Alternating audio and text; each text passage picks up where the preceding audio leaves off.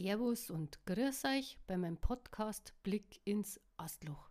Ich bin wieder die Caro und heute dann mal weiter bei meinem Podcast-Rubrik Fantastische Schreibereien. Ja, und es geht weiter im Kapitel 6 mit meinem Inselwetter. Die, die wo das alles schon hinter sich haben, Kapitel 1 bis 5, die mir da jetzt ganz fleißig folgen und zuhören, ja, ich sage mal herzlichen Dank für eure Nerven. Ja, und für eure äh, Inputs und Outputs, ja. Und wie gesagt, äh, ich bin nach wie vor noch immer auf der Suche nach jemandem, der jetzt sein Klavier in die Hand nimmt, weil ich habe nämlich jemanden gefunden, der sein Klampfe in die Hand nimmt für mich. Herzlichen Dank an denjenigen, der sich bereit erklärt hat, mich ein bisschen zu unterstützen. Naja, und er wird, ich weiß jetzt nicht, ob es im Kapitel 6 des Inselwetters schon so weit sein wird, dass das musikalisch untermalungstechnisch funktioniert. Aber wir üben uns und äh, üben uns durch, kann man sagen. Und naja, wenn wir dann einmal so weit sind, dann werde ich das eben mit äh, meinem Spätzl, besser gesagt mit meinem Mann, danke Helmut, dass du deine Klampfe wieder mal für mich in die Hand nimmst, äh, untermalen. Ja, und bin dann ganz gespannt, weil das haben wir ja schon ein paar Mal gemacht gehabt. Es ist ja nicht das erste Mal, dass wir eine kleine Geschichtenlesung gehabt haben, wo eben die musikalische Untermalung bei meinem Mann gelingen ist. Aber wie gesagt, ich weiß nicht, ob das in Kapitel 6 schon hinhaut. Trotzdem danke. Aber jetzt bin ich nach wie vor dabei, eben jemanden zu suchen, nach wie vor zu suchen, der sein Klavier für mich in die Hand nimmt oder sich vor sein Klavier äh, setzt. Ich bin auch nicht abgeneigt für ein Tonstudio. Habe ich ja schon 53 Mal hinterlassen. Ja, hat sich auch noch nicht aufgetan. Ähm, mein Bekanntenkreis ist jetzt dabei, irgendwas zu suchen, vielleicht hm, und eigentlich ja, aber ich bin nach wie vor, sage ich herzlichen Dank für alle Tonspulen, die mir geschickt worden sind bis dato. Wenn ich genügend Tonspulen habe, dann werde ich auch da versuchen, ein bisschen mehr Leben in meine ganze äh, Leserei hineinzubringen. Hm, Hörspiel wird es nicht werden, aber ich bin auch dabei, ein paar äh, Stimmen rauszusuchen, die vielleicht für mich so ein bisschen mitlesen.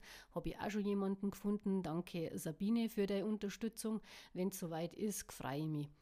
So, aber jetzt in dem Sinne weg von der Laberei auf in das Inselwetter Kapitel 6. Die, die wo es wissen, wie es weitergeht oder die, die mir gefolgt sind, sind bestimmt schon total gespannt. Naja, und es hat sich einiges getan und es wird sie weiterhin auch einiges tun. Naja, wir haben ja nur ein bisschen was vor uns, so ganz fertig sind wir ja noch nicht mit der Geschichte. Außerdem ist es ja ein Teil, ein Einstiegsteil und es geht weiter. Es gibt viele Geschichten, ich habe einiges geschrieben, ich habe auch ganz was anderes geschrieben. Es gibt auch ein paar Kindergeschichten, die ich geschrieben habe, ähm, unter anderem in Kooperation mit meiner Tochter, danke Tanja. So, und jetzt äh, aber auf geht's weiter ins Inselwetter. Lasst's uns lauschen. Ilis, ihr lauscht's. Kapitel 6 Inselwetter. Der Kies knirschte unter ihren Schuhen, als Will und Lucian den Rest der Auffahrt hinaufgegangen waren. Überall wisperte und bewegte sich die Umgebung. Sam Sarkin öffnete die Tür. Ein pinker Haarschopf erschien. Oh, welch hoher Besuch! flötete sie zynisch. Lucian verzog sein Gesicht und nickte nur. Die beiden wurden zu Tamira gebracht. Lucian, Will, was kann ich für euch tun? Ihre Stimme klang heller als das Bimmeln einer Glocke. Es geht um die letzte Nacht. Und wir haben da etwas für euch, sagte Lucian, und Will zog eine DVD aus der Jacke. Stephen erschien neben seiner Frau, elegant, geschmeidig, gefährlich. Sein Kuss flog wie ein Schmetterling an ihre Lippen. Lucian fühlte diese tiefe, innige Beziehung, die ohne Worte funktionierte. Er schauderte kurz. Nick! rief Tamira. Leg bitte die DVD ein. Will konnte seinen Blick kaum von Nick abwenden. Der charmante und hübsche Mann schwebte ihm förmlich entgegen, streckte seine Hand aus, die wie weißer Marmor schimmerte. Will? hauchte Nick auffordernd grinsen, denn er kannte sich aus in Sachen Verführung und Wirkung seiner Person auf alles noch Menschliche. Will gab ihm die Scheibe, die Nick in das Gerät legte. Stephen setzte sich neben Tamira. Setzt euch, befahl sie den beiden. Nick hatte sich absichtlich neben Will gesetzt, dessen Hände langsam feucht wurden, und sein Wolf begehrte stark auf. Noch war der Mond in den Hintergrund getaucht. Der Film lief, und Stephen stoppte an der Stelle, an der man den Wolf sehr gut sehen konnte, drückte aufs Standbild vergrößern. Das ist nicht Mark, oder? wollte Stephen klar wissen. Nein, meinte Luschen ruhig. Und wer ist es? Drängte Tamira und ihr Haar schimmerte in der düsteren Beleuchtung violett-schwarz. Wir kennen ihn nicht, keiner aus unserer Sippe, aber auch kein Einzelgänger. Das haben wir gecheckt. Wir hatten gehofft, dass ihr uns weiterhelfen könntet, übernahm Will das Gespräch. Er war nicht gekommen, um zu töten, sondern euer Besucher wollte nur einen Aufschrei verursachen, erklärte Lucian. Adrian, meinte Nick ruhig und erhob sich langsam. Nein, Adrian ist kein Wolf, bemerkte Tamira hell und hatte sich auch erhoben. Er griff ihre Tarotkarten, fing an, sie zu mischen. Tamira, Will reichte ihr den Brief, den er als E-Mail bekommen hatte, von wegen löschen sonst Virus. Sie las die Zeilen und gab den Brief an Stephen weiter. Nun gut, äh, wie viele Plagiate denkt ihr, haben Sie unter uns gemischt? Wir können es nicht genau sagen, aber ein, anscheinend hatte Kenny sowas wie eine Hitliste, erzählte Lucian. Und wo befindet sich Kenny? fragte Tamira vorsichtig, denn seit seinem Unfall konnte sie den Hexenmeister nicht mehr hören. Friars Island, kam es aus Richtung Tür. Alle Blicke waren auf die hübsche Frau gerichtet, die gerade den Raum betreten hatte. Lina, hauchte Luschen kaum unhörbar. Die junge Frau kam tänzelnd näher. Ich habe in den Polizeiakten geschnüffelt. Kenny hat zwar alles akribisch und genau dokumentiert, aber die Liste mit den Namen der falschen Personen, die hat er hier, zwitscherte sie und tippte sich an den Kopf. Dann werdet ihr ihm einen Besuch abstatten, ergänzte Nick und hatte Lina weich umarmt. Aus Lucians Kehle drang ein tiefes, leises Grollen. Nick hob sein hübsches Köpfchen und zeigte Zähne. Tamira hob ihre Hand. Gut, aber wir können euch dabei nicht helfen, Lucian, bemerkte sie. Nick hatte die DVD wieder aus dem Gerät genommen und war zu Will gegangen, gab sie ihm mit einem schelmisch hinterhältigen Grinsen zurück. Musste Mark zu Hause bleiben? Lucians Blick richtete sich funkelnd auf den Vampir, dessen zynisches Grinsen provokativ auf den beiden Männern weilte. Es ist besser so, murmelte Will. Er ist auch ein Produkt der Testreihe, sagte Tamira wissend und sah sich das Kartendeck lange an. Lucian nickte und fixierte Lina, die sich ein wenig abseits an den Tisch gesetzt hatte. Ich könnte ja. Stephen wischte ihre Worte beiseite. Nein, du mischst dich hier nicht ein, fauchte er und seine bemerkenswerte Person hatte sich kaum bewegt, doch sein Gesicht war plötzlich wie versteinert. Lina zog einen Flunsch und senkte ihren Kopf, während Nick mit verärgertem Gesichtsausdruck zu Stephen sah. Will ließ die DVD wieder in seine Tasche gleiten und erhob sich geschmeidig. Die Nacht hatte sich langsam, aber unsichtbar bewegt. Eine verrückte Dunkelheit legte sich auf die Villa. Die letzten Gäste hatten das Lokal verlassen, um sich den zweiten Teil des Piratenfilms zu geben. Eine lange Nacht, diese Nacht. Die kleine Verschwörung saß immer noch am Tisch und lauschte Karos Beobachtungen. Ira? Was hat sie denn damit zu tun? Du musst dich geirrt haben, rief M vorwurfsvoll. Mark hatte damals eine Person mit einem orangen Rucksack am Strand gesehen. Und heute war es ihre Stimme und der orange Rucksack. Sie ist es mit Sicherheit und überhaupt, fing Caro sauer an. Doch Kenny schüttelte sachte seinen Kopf. Caros Stimme senkte sich wieder. Wie lange kennst du sie denn schon? fragte Kenny vorsichtig nach. Halbes Jahr, stotterte M und rückte sich ihr Totenkopftuch zurecht. Siehst du? Und was ist eigentlich aus deinem ehemaligen Koch geworden? Auch schon mal darüber nachgedacht? M schürzte ihre Oberlippe. Der, hm, der war plötzlich wie vom Erdboden verschwunden, erklärte sie und spielte mit einem Zuckerstück. Wir sollten Cooper den Spaß an Jack Sparrow verderben, überlegte Luke leise und sah in die Runde. Warum sind die hinter dir her? warf Tucker Kenny taxierend vor. Kennys Augen wurden zu Schlitzen.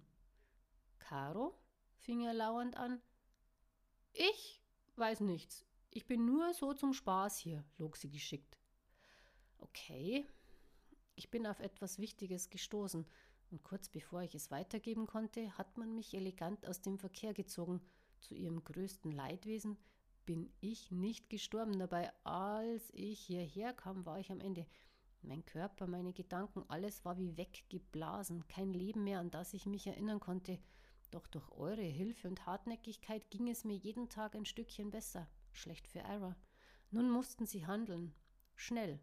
Zum Glück ist jeder Tag auf der Insel Action und ihre Abwesenheiten fielen nicht sonderlich auf. Doch so sehr ich versuchte, mich zu erinnern, es funktionierte nicht. Bis heute. Dank Tucker. Kennys Ausführungen verebbten. Caro sah ihn lange an und ihre linke Hand glitt in die linke Hosentasche ihrer Jeans. Der Ring war weg. Sie musste ihn verloren haben, irgendwo. Käsebleich blickte sie umher, doch dann entdeckte sie das Kleinod an Kennys Finger. Wieder erleichtert sank sie in sich zusammen. Ich kann das nicht verstehen. Ira, hm, sie war sowas wie eine Freundin für mich, krümelte M. Das war auch gut so. Dann konnte sie tun und lassen, was sie wollte. Und sie wollte ja schließlich nicht auffallen, Em, meinte Luke, und sein Gesicht wirkte angespannt. Schön, schön, dass wir nun wissen, dass Ira dahinter steckt, aber erwischen sollten wir sie auch.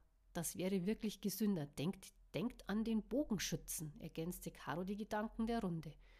Das werden wir keine Sorgen, vorausgesetzt du bleibst diesen Tunneln fern, murrte Luke väterlich.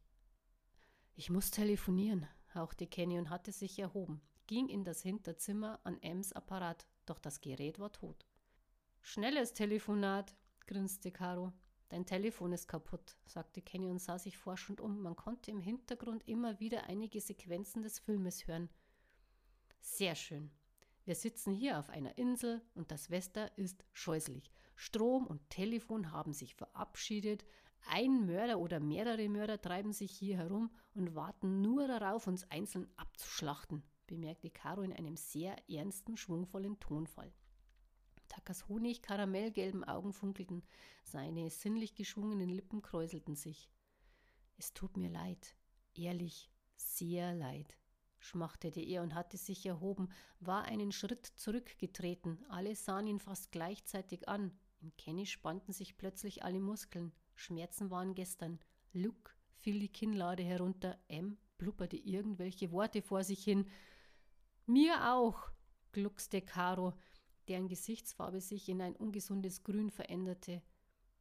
Aber ich musste euch doch hierher locken, entschuldigte er sich. Keine einzige Regung war mehr in seinem Gesicht zu erkennen. Ich kann doch nicht zulassen, dass alles den Bach runtergeht, flüsterte er, und sein Gesichtsausdruck glich Hans Klarin in das indische Tuch. Junge! rief Luke forsch und wollte sich erheben, doch Tack hatte eine Gabel ergriffen, fuchtelte damit wild herum. Was willst du denn mit der Gabel? brustete Luke aufgebracht. Tucker warf die Gabel weg und griff nach dem nächstbesten, das er hinter der Theke finden konnte. Blitzschnell schnellte seine Hand hervor und dann warf er eine Zitrone, die Kenny überrascht elegant auffing. Verblüfft starrten sie ihn alle an. Ich bin getroffen, keuchte dieser und sank sich an die Brust greifend in den Stuhl. Tucker lachte schallend. M hatte sich schimpfend erhoben, lief auf ihn zu. Das war nicht lustig, keifte sie böse, konnte sich das Lachen nicht verkneifen. Karos Gesichtsfarbe hatte sich wieder normalisiert. Sie nutzte den Tumult für ein kleines Gespräch mit Kenny. Du trägst deinen Ring wieder. Wie fühlst du dich? Kenny öffnete seine Augen, legte die Zitrone auf den Tisch. Danke, sehr gut. Woher hatte Tucker den Ring und warum wusste er davon? meinte er, redete schnell. Ah, ich muss ihn wohl bei ihm verloren haben. Ich hatte den Ring von Vince bekommen. Tucker wusste Bescheid über dich, aber mehr weiß ich auch nicht.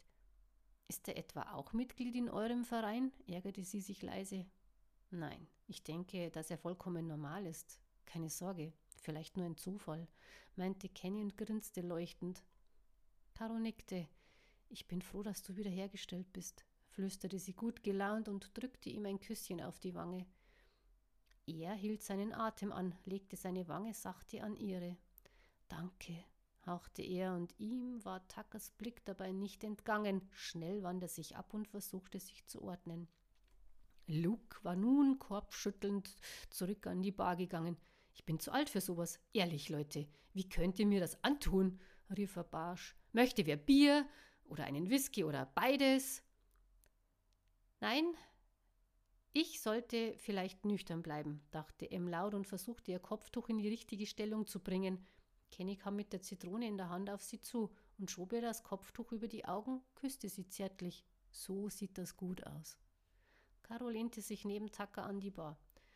Du, ihre Worte hatten keine Chance. Seine Nasenspitze traf Karos Nase. Ich liebe dich, flüsterte er sachte zu. Das waren die drei Worte, die Karos Herzschlag ordentlich durcheinander brachten und ihre Ohren wurden rot. Wenn ihr dann wieder zum Thema zurückkehren könntet, der Film dauert noch genau eine Stunde und dann ist es Mitternacht und die Gäste werden wieder das Lokal belagern, zerstörte Luke die Situation. Tucker hatte auf eine Antwort gewartet, die jetzt nicht kam. Genervt sah er zu Luke. Was? Genau, was war denn das für ein riesiger Köter, der euch dort draußen überfallen hat? fragte er in die Runde. Karos Körper erstarrte. Tucker bemerkte ihre Regung und sah zu ihr. Kenny ergriff das Wort. Tucker sagte was von einem wildernden Hund. Ach, ja, dieses Mistvieh. Es wird Zeit, dass wir etwas gegen ihn unternehmen, meinte Luke. Hund? brach es aus Caro heraus. Sicher doch. Ich dachte, er hätte ihn schon lange erschossen. Ems Stimme klang vorwurfsvoll. Paul sagte was davon, dass er ihn erwischt hätte, erklärte Tuck vorsichtig. Caro war an die Tür des Lokals gewandert und ließ ihren Blick gegen Himmel laufen. Noch war der Mond nicht aufgegangen. Hm. Mark, dachte sie laut und konnte spüren, wie sich unbändige Wut in ihr ansammelte. Wurde eigentlich besagte Kiste von den anderen beiden mitgenommen? fragte Em plötzlich das Thema ändernd. Caro sah um. Ja, Ira ist zumindest mit der Kiste nach draußen gegangen, nachdem der Typ ihr etwas zugerufen hatte. Schade, meinte Em enttäuscht. Wenn Sie das Zeug nur von hier fortbringen, wo bitte haben Sie es dann gelagert? Oder war das die letzte Kiste? wollte Luke wissen. So viele Wies, keuchte Em erschüttert. Sie lagern es hier, weil es bei so vielen Touristen nicht auffällt und sie bringen immer nur eine geringe Menge auf das Festland, erklärte Kenny. Ich muss telefonieren. Tucker zückte sein Handy, reichte es Kenny. Wen rufst du an? Ben, meinte Kenny steif. Entschuldigung, kann ich vielleicht noch was zu trinken haben? Der Kopf eines Gastes war in der Tür erschienen. Sicher doch. Was darf ich Ihnen denn bringen? rief M schon von weitem. Ben hatte seine Arbeit an den Haken gehängt und wollte gerade das Büro verlassen, als sein Handy anfing zu bimmeln. Er zog es aus seiner Jackentasche. Hm, unbekannt am Abend, nicht wirklich erquickend und labend. Ben hier, wer stört zu spät? murrte er. Kenny, ich muss mit dir sprechen. Dringend. Junge, bist du wahnsinnig? Das, was du treibst, ist gefährlich. Du solltest nicht mit mir in Verbindung treten, brummte Ben. Tu mir einen Gefallen und geh in mein Büro. In der obersten Schublade Schreibtisch findest du eine Telefonnummer, die rufst du bitte an, meinte Kenny hektisch, sprach schnell. Moment, Moment, Mo Moment, ich kann nicht in dein Büro gehen. Kenny am anderen Ende der Leitung stutzte kurz und ging in die Küche. Das soll heißen? Naja, dein Büro in diesem Sinne gibt es nicht mehr, brummelte Ben und verließ seinen Keller. Oh, sagte Kenny schal. M nahm die Bestellung entgegen und sammelte alle Getränke auf ein Tablett, nahm es und ging damit in die Nacht hinaus. Will und Lucian hatten sich zurück in die Stadt begeben. Mark auf Eis gelegt? wollte Lucian noch einmal wissen. Will nickte. Der schläft tief und fest, bemerkte dieser und schloss seinen Audi ab, verschwand gemeinsam in einem der momentan angesagtesten Clubs der Stadt. Nick und Lina waren unsichtbar gefolgt. Ich würde viel lieber ganz was anderes machen, lauerte Nick. Uh, und was wäre das genau? grinste Lina zynisch, schlenderte tänzelnd vor ihm her. Ein bisschen jagen gehen? hauchte Nick und leckte sich seine Lippen. Hm, ja, das wäre sehr schön. Und wohin? überlegte Lina leicht. Komm, ich entführe dich, meinte Nick einladend, verführerisch. Gemeinsam verschwanden sie in der Hitze der Nacht und verließen die Hauptschlagader der Stadt, weg von den Menschen. Deprimiert kam Kenny zurück. Lief wohl nicht so? fragte Luke vorsichtig. Nicht wirklich, sagte er ernüchtert und schüttelte seinen Kopf. Lass den Kopf nicht hängen, meinte Luke und wartete nervös auf M. Leere Biergläser stapelten sich bereits auf der Theke. So, das war die letzte Bestellung. Wir schließen, schnaufte sie erschöpft. Das ist eine sehr gute Entscheidung. Luke sah zu Caro, die ein wenig gedankenverloren neben ihm stand. Ich werde euch jetzt verlassen, sagte Kenny und ergriff seine Jacke, hob die Hand zum Gruß und ließ die Gruppe stehen. M knallte das Tablett auf die Bar und rückte verlegen ihr Kopftuch zurecht. Caro prustete, war auch in ihre Jacke geschlüpft. Tucker sah ihr dabei verächtlich zu. Begleitest du mich? fragte er dann. Gerne, grinste Caro schelmisch, während Tuckers Gesicht sich augenblicklich aufheiterte. Gute Nacht, murmelte Em beleidigt und räumte ihre Gläser weg. Tucker und Caro waren gerade auf dem Weg nach draußen, als ihnen Kenny nochmals entgegenkam. Er ging schnurstracks auf Em zu, die plötzlich überrascht aufsah. Kenny nahm sie in den Arm und küsste sie entschuldigend. Es geschehen nach Zeichen und Wunder, entdeckte Caro und schloss die Tür hinter sich. Gemeinsam wanderten sie über den großen Platz und bogen auf die Promenade ab. Tucker hatte sich seine Jacke weit über die Nase gezogen, eine kleine Weile gingen sie schweigend nebeneinander her, als er sachte ihre Hand ergriff. Was wirst du tun, wenn das hier vorbei ist? Gute Frage. Darüber habe ich mir noch nicht wirklich Gedanken gemacht, gab sie ehrlich zu. Wie ernst ist es dir? wollte Tucker schniefend wissen. Caro konnte so schnell keine Antwort auf diese delikate Frage geben, ließ ihren Blick lieber über das dunkle Meer schweifen. Die Stimmung sank. Gute halbe Stunde später betraten sie gemeinsam sein Haus. Tucker verschwand stillschweigend in seinem Bad. Kurze Zeit später konnte man das Wasser rauschen hören. Caro war durch die Zimmer gewandert und begutachtete die Einrichtung. Auf einem Tisch lagen Prospekte von Jagdausflügen, die er organisierte. Sie ergriff einen der Flyer und blätterte ihn durch, schüttelte den Kopf und setzte sich auf die Couch, lehnte sich leicht in die großen Kissen und lauschte dem säuselnden Wind, der leise sein Liedchen sang und dämmerte dabei weg. Dann konnte sie Lippen spüren, die sie sanft weckten. Caro, sagte jemand zu ihr, sie öffnete raunend ihre Augen. Hm, du riechst gut, flüsterte sie ihm leise zu. Taka war neben ihr in die Hocke gegangen. Lass uns die Nacht noch ein paar Stunden genießen, forderte er sie auf. Gute Idee, aber warum nur ein paar Stunden? fragte sie müde, erhob sich mühsam. Seine Person war schon vorgegangen. Ich habe morgen Gäste, erklärte er ihr. Ach ja, Jagdgesellschaft, meinte sie, folgte ihm. Ist es dir unangenehm? fragte er vorsichtig. Sie schüttelte ihren Kopf. Nein. Wieso? Weil Frauen mit der Jagd nicht immer was anfangen können? Seine Stimme klang wieder so angenehm, dass sie ihm ewig hätte zuhören können. Ich nicht. Die Hauptsache ist doch, dass deine Kunden ihren Spaß daran haben und du unbeschadet wieder zurückkommst, erkannte sie gähnend. Taka schmunzelte. Gerne, sagte er und nahm sie in den Arm, küsste sie zärtlich. Die Nacht umgarmte die beiden mit spitzen Fingern und sanften Klängen. Er zog sie langsam aus und genoss jeden Zentimeter nackte Haut, den er zu sehen bekam. Taka nahm sie mit in seine Welt, aus purer Leidenschaft und edler Lust. Noch nie hatte sie sich so aufgehoben gefühlt, so geliebt und verehrt. Es war, als würden glitzernde Magie über ihnen schweben, die nur den beiden gehörte, Eigentum dieser Nacht und den sich darin Liebenden. Der Sommer verabschiedete sich langsam, die Nächte wurden wieder kühl. Nick wandelte über die feuchten Straßen, Lina folgte ihm. Sie fühlte sich aufgeladen und unendlich kräftig. Ihre Gestalt baute sich neben Nick auf, seine grellen Augen suchten ihre, sie lächelte und schmiegte sich ohne Vorwarnung an ihn. Er schnupperte zärtlich an ihrer Haut. Weißt du eigentlich, dass du so gut riechst wie deine Mutter? Aber ich muss zugeben, dass sie einen Tick intensiver, frischer duftet, meinte er und befeuchtete seine Lippen. Linas blitzblaue Augen betrachteten ihn lange. Das hast du mir nie gesagt, hauchte sie sanft. Du bist mein Himmel und gleichzeitig meine Hölle.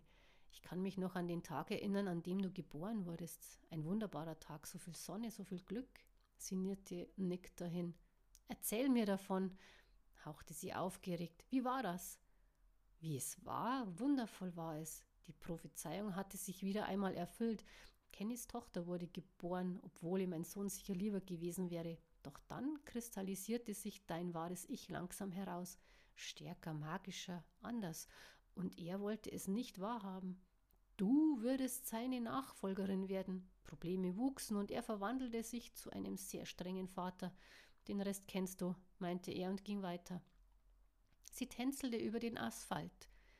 Wie immer hast du die romantische Geschichte ausgelassen, rief sie. Romantisch? Was bitte? Sein tiefgründiges Grinsen zog sich über sein hübsches, bleiches Gesicht und er wusste genau, was Lina hören wollte. Die Liebesgeschichte? meinte sie neckisch und lief an ihm vorbei um die nächste Hausecke. Dort wartete sie auf ihn, schoss hervor und machte Buh. Du hast da was vergessen. Ich darf dir nichts erzählen, denn du gehörst nicht in meine Zeit. Ein bisschen, bitte, bitte, bitte, sei lieb, Nick, rollte sie mit ihren Augen und zwinkerte. Nein, vergiss es. Und es wäre wirklich besser, wenn du nicht mehr da wärst, wenn Kenny wieder hier eintrifft, sagte Nick ernst. Aber es sieht doch so verdammt interessant aus, rief sie und war verschwunden. Lina, rief er nach, doch sie antwortete nicht. Lina, lass die Spiele. Seltsame Angst überkam ihn und er folgte ihren Weg. Sie war verschwunden. Er sah an der Häuserfront hinauf. Nichts. Eine Mülltonne schepperte. Vorsichtig schlich er weiter. Seine Sinne waren justiert. Er konnte gleichmäßiges Atmen hören, dann ein Tapsen. Lina? Luschen und Will hatten sich gerade einen Snack gegönnt, als sich Luschen wieder zurückverwandelte. Will fauchte irritiert, ließ den halb angeknapperten Menschen liegen, sah zu seinem Freund. Was? keifte er wütend. Komm, bellte Luschen, wurde wieder Tier und sprang davon. Will ihm hintendrein. Die Jagd ging durch die halbe Stadt und dann stoppte er in einer Seitenstraße. Nick fühlte sich urplötzlich unwohl und unsicher. Diese Art an Gefühlen kannte er nicht und Lina blieb verschwunden. Nick! rief Luschen, und die beiden Wölfe kamen geifernd näher. Er hob seinen Kopf und legte ihn stolz in den Nacken. Ihr? Was geht hier vor? Fragte Luschen grollend, trat vorsichtig zu Nick, der zurückwich. Gute Frage, fauchte er bissig, zeigte Zähne. Wo ist Lina? bellte Will, kam auf Nick zugelaufen, blieb vor ihm stehen. Sie ist verschwunden, murrte Nick bewegungslos. Seine schöne Person verschmolz fast mit dem Mondlicht. Wohin? knurrte Luschen tief, reckte seine Nase schnüffelnd in den Wind, winkte Will, der ihm sogleich zur Seite stand. Gemeinsam verschwanden sie in die nächste Seitenstraße. Nick folgte mit Abstand und siehe da, Lina ward gefunden. Lina, schnaubte Will erleichtert, ging auf sie zu, doch ihr Gesicht war wie versteinert. Luschen verstellte dem hübschen Mann flugs den Weg. Halt, warte, das ist eine Falle, grollte Luschen angespannt. Nick blieb stehen, sah sich um und konnte einen zarten Schatten erkennen. Ich gehe nach oben. Nick versuchte sich in Telepathie, hatte allerdings nur wenig Hoffnung, dass einer dieser stupiden Wölfe ihn verstehen würde. Doch zu seiner großen Überraschung nickte Luschen und Nick verschwolz mit der Nacht. Was geht hier vor? fragte Will. Einen wunderschönen Abend, die Herren, meinte eine Stimme aus der Dunkelheit. Lina knurrte sachte. Die Gestalt kam hinter ihr hervor, groß, unsichtbar. Lasst euch auf nichts ein, rief Lina wütend. Spar dir deine Kräfte, mein Kind, hauchte die Person und schnupperte an ihr mit glühenden Augen, wich Lina wütend zurück. Ja, verwandle dich, es wäre mir eine Ehre. Wenn ich schon bei deinem Vater nie die Ehre hatte, so will ich diesen Moment deiner Verwandlung auskosten. Lina spuckte der Gestalt wütend ins Gesicht, die nicht lange fackelte und ihr einen harten Schlag ins Gesicht verpasste. Luschen ging in die Hocke, wutgesteuert sprang er auf die beiden zu, gefolgt von Will, während Nick von oben herab über die Dächer gekommen war. Aus einem Gegner wurden zwei, und sie waren schnell, böse und gefährlich. Will konnte den zweiten Angreifer überrumpeln und verbiss sich in dessen Kehle. Lina hatte sich befreien können und den Wicht mit ein paar eleganten Aikido-Schlägen in die Flucht geschlagen. Die kleine Gruppe schlug sich gut, bis ein dumpfer Ruf durch die Nacht drang und die Gestalten sich vor ihren Augen in Luft auflösten. Nick hatte Zähne gezeigt, Blut lief aus seinen Mundwinkeln. Er hatte mindestens einen der Angreifer zur Strecke gebracht. Lina lehnte an der kalten, schmutzigen Hausmauer. während Will und Lucian die restlichen Personen in die Flucht schlugen. Alles klar bei dir? fragte Nick vorsichtig, sein wahres Ich beherrschte immer noch seinen Körper. Danke, Nick, stotterte Lina und versuchte sich zu sammeln. Der Nebel schmiegte sich drängend wie eine Katze um ihre Füße, und sie konnte fahles Blut in ihrem Mund schmecken, schüttelte sich angeekelt. Was zum Teufel wollten sie? Dich. Sie wissen nun, wer du bist. Das allein ist die größte Gefahr überhaupt, murrte Nick und schüttelte sich. Sie sind ebenso schnell verschwunden, wie sie aufgetaucht sind, meinte Will, sich etliche Male räuspernd, sah zu Luke, der sich immer wieder lauschend umsah. Lina wuschelte sich durch ihre kurzen, dunklen Locken, sprang wütend auf und ab. Ich bin und bleibe einfach ein Halbblut und ich hasse das, rief sie stockend. Ihre Lippen bewegten sich kaum. Die drei sahen sich nur schweigend an. Dann ergriff Lucian Linas Handgelenk und zerrte daran. Sie fauchte und ihre Augen leuchteten funkelnd. Hör auf damit. Sei froh, dass du bist, so wie du bist, knurrte Lucian biestig. Wir müssen gehen. Lass uns das morgen klären, brummte Will. Lucian ließ Linas aufgebrachte Person los, die ihren Mund kräuselnd verzog und sich wie eine hysterische Henne vor den beiden Männern aufplusterte. Lucians schöne menschliche Gestalt trat erneut einen Schritt auf sie zu. Treib dich nicht in diesen Nächten herum, ich sag's nicht nochmal. Lina streckte Lucian zickig wie ein 15-jähriger Teenie die Zunge entgegen, der grollend lachte und ihr einen seichten Kuss zuhauchte. Will leicht auf die Schulter schlug und beide Wölfe verschmolzen wieder mit der Nacht. Caro war aus einem unangenehmen Traum erwacht und lag nun hellwach neben Tucker. Heiß schossen tausend Emotionen durch ihren Körper. Vorsichtig erhob sie sich und tapste aus dem Zimmer. Den Flur entlang und nach unten. Dort lag sein Handy, das sie mit gemischten Gefühlen ergriff. Alles nur Blödsinn, alles in Ordnung. Es geht allen gut und es ist nichts passiert, flüsterte sie sich selber zu, setzte sich auf die Couch. Es war kurz nach ein Uhr morgens. Der Wind wisperte immer noch seine alte Geschichte. Ihr Blick heftete sich an die Umgebung. Blitze tanzten vor ihren Augen und Gegenstände verwandelten sich in Gestalten. Sie rieb sich müde die Augen. Kannst du nicht schlafen? fragte eine Stimme. Caro sah erschrocken in Richtung Türe. Ah, äh, ich hatte einen Traum, nichts Besonderes, flüsterte sie und beobachtete die Person, die sich kaum bewegte. Und von wem hast du geträumt? wurde sie gefragt. Vince, hauchte sie, und wieder brannten Gefühle wie kleine Feuer. Was treibst du hier? Ich musste dich sehen, und es ist mir egal, ob ich damit alle Gesetze breche. Hör gut zu. Kenny braucht dich dringend, auch wenn dir das nicht gefällt. Ich möchte dich bitten, es mir zuliebe zu tun, sagte er fordernd und setzte sich neben sie. Seine Gestalt wirkte so lebendig. Ich will aber kein Opfer mehr sein, Vince. Bitte, flehte sie ihn an. Du bist der Schlüssel, das weißt du. Bitte, nur dieses eine Mal, du musst ihn wieder aktivieren, meinte er leise. Warum bist du nicht zurückgekehrt? fragte sie ihn dumpf, und Wut fühlte sich immer gut an. Vince lächelte. Kenny hat mir erzählt, dass dich jemand liebt. Liebst du ihn auch? Caro verzog ihr Gesicht. Das ist äußerst gemein, Vince. Das weißt du. Schließlich waren wir glücklich, sinnierte sie. Ich war es, mit dir. Die Zeit war viel zu kurz, aber sehr schön. Ich hatte mich so auf unsere gemeinsame Zukunft gefreut, erzählte er glucksend und sein Gesicht zeigte tiefe Trauer. Caro legte ihre Fingerspitzen an seine Wange, die sich warm und weich anfühlte. Ich liebe dich, hauchte sie und legte ihren Kopf in die Kuhle seines Halses. Mach dir das Leben nicht so schwer, ich bitte dich, meinte er vorsichtig, und sein Herz überschlug sich. Ich muss gehen, meinte Vince gequält. Nein, bitte, geh nicht, flüsterte sie weinerlich. Aber zu einem Hexenmeister gehört doch auch ein Meister der Künste. Wie soll das ohne dich weitergehen? forderte sie ihn sanft. Kommt Zeit, kommt Rat. Nun geh wieder zu ihm, stupste Vince sie leicht an. Aber der Traum, fing sie erneut an. Er schüttelte seinen Kopf. Es war nur ein Traum, Caro, murrte er und konnte ihre Traurigkeit in jeder Faser seines Körpers spüren. Nicht traurig sein, bitte, hauchte er und küsste sie flüchtig, dann war er verschwunden. Taka, sagte Caro leise und rüttelte ihn sanft wach. Er öffnete seine Augen und sah sie ein wenig verwirrt an. Ja, was? Sein Körper brauchte drei Sekunden, um aufzuwachen, dann erhob er sich langsam. Du hast verschlafen, es ist gleich acht Uhr, meinte sie geredet. Verdammt, krähte er und versuchte sich aus der Nacht zu schälen. Caro ließ sich wieder in die Kissen sinken, schnaubte verächtlich.